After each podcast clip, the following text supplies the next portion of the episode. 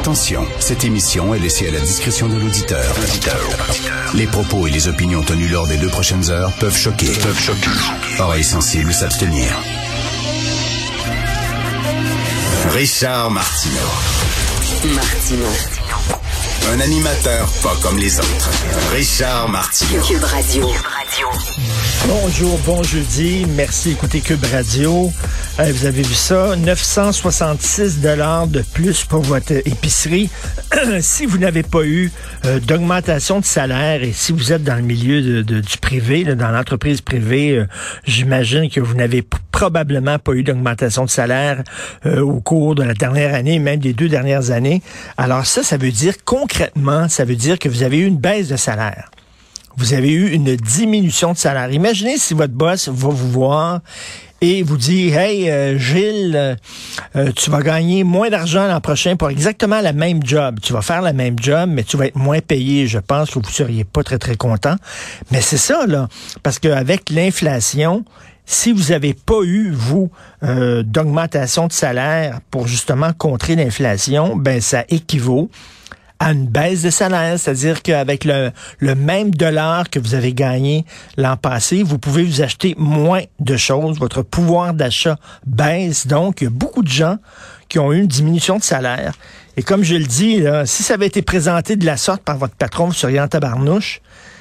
Ben, c'est un peu ça qui se passe et c'est vraiment là 966 dollars de plus euh, pour euh, une année pour euh, pour une épicerie. Pour plusieurs ménages pour plusieurs familles québécoises c'est vraiment une très mauvaise nouvelle.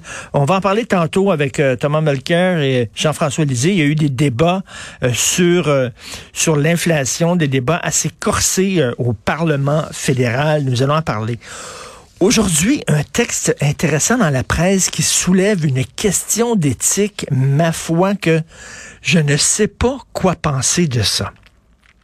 Qu'est-ce qu'on fait avec les Canadiens qui sont allés joindre l'État islamique en Syrie? Qui sont allés là-bas, qui ont été arrêtés maintenant par les Kurdes, qui sont détenus là-bas dans des prisons kurdes. Est-ce qu'on devrait les rapatrier étant donné que ce sont des citoyens canadiens? Là, vous allez m'écouter en disant, voyons donc, euh, on n'a pas à se poser la question. Ces gens-là étaient prêts à lutter contre le Canada, étaient prêts même peut-être à, commettre des attentats terroristes contre le Canada. Euh, pourquoi on les rapatrierait ici? Pourquoi on les traiterait en tant que citoyens canadiens? Ça n'a pas de sens. Une fois que tu, tu es prêt à aller joindre euh, euh, les rangs d'un organisme terroriste qui euh, déclare la guerre à ton pays, euh, tu n'es plus un citoyen. Premièrement, vous savez qu'il y a des lois internationales. On n'a plus le droit, on n'a pas le droit de, retirer la citoyenneté à quelqu'un parce qu'une personne ne peut pas être apatride. Tu retires la citoyenneté canadienne à cette personne-là, ben là, elle, elle- est plus, elle est plus citoyenne d'aucun pays, c'est impossible. Donc, c'est un citoyen canadien. Il y a un père de famille qui dit, moi, mon fils, il a été embrigadé là-dedans, comme tu peux entrer dans une secte, comme tu peux euh, devenir complotiste. hein. Euh, et donc, euh, il a été embrigadé là-dedans. Il y a eu une période difficile, etc. Euh, il est allé sur Internet, il a été embrigadé, comme certains sont embrigadés dans des sectes. Il est allé là-bas les rejoindre. Lui, mon fils dit qu'il a commis aucun meurtre, il a tué personne. Il dit, moi, je ne demande pas de lui donner un chèque en blanc. Je ne demande pas de le sortir de prison puis qu'il revienne puis qu'il vive en liberté au Canada. Absolument pas. Parce que ça serait un danger pour la sécurité nationale. Qui sait si ce gars-là est encore radicalisé? On le sait pas. tu sais. Ce serait peut-être un agent dormant. Euh, dit, c'est pas ça que je demande. Je demande à ce qu'il soit jugé au Canada. Qu'on le sorte des geôles là-bas kurdes et qu'on l'amène ici et qu'on le juge ici pour des crimes qu'il ait recommis ou pas. Euh, ça pose Qu'est-ce que vous pensez de ça? C'est une sacrée bonne question. Qu'on le juge selon les lois canadiennes, selon les droits canadiens. Le truc, par contre, c'est que, OK, là, on le juge pourquoi? Est-ce qu'il a commis des meurtres là-bas? Comment on fait pour savoir s'il a commis des meurtres ou pas? Comment on fait pour enquêter là-bas? Euh, T'envoies des enquêteurs en Syrie pour savoir comment, qu'est-ce que fait lui exactement pendant la guerre là-bas. Euh, C'est pas évident, là.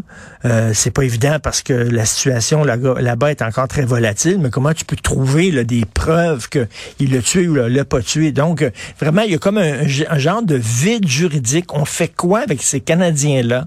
qui sont allés euh, combattre là-bas? Puis ça, cette question-là se pose en Angleterre parce qu'il y a des Anglais, il y a des Britanniques qui sont allés là-bas aussi. Euh, ça se pose en France. Est-ce qu'on les rapatrie, on les juge euh, dans leur pays d'origine?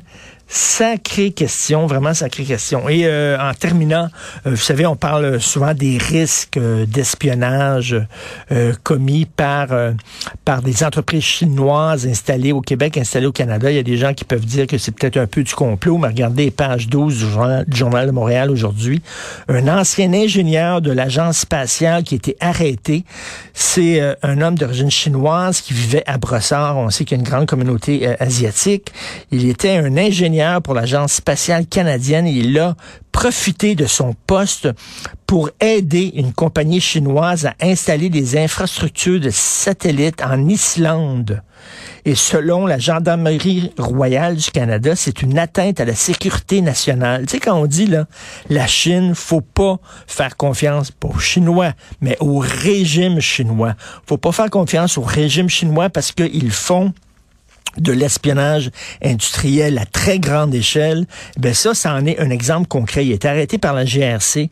On dit qu'il y avait un problème pour notre sécurité nationale. Puis là, le Canada, qui vient d'annoncer qu'il va avoir un boycott diplomatique, euh, c'est correct, enfin, euh, mais il n'y a toujours pas légiférer concernant la Chine et est-ce que la Chine doit être barrée euh, du chantier de la 5G euh, au Canada? Pour moi, la question ne se pose même pas. Comme on dit en anglais, c'est un no-brainer. Bien sûr qu'on devrait interdire à la Chine de participer à ce chantier-là.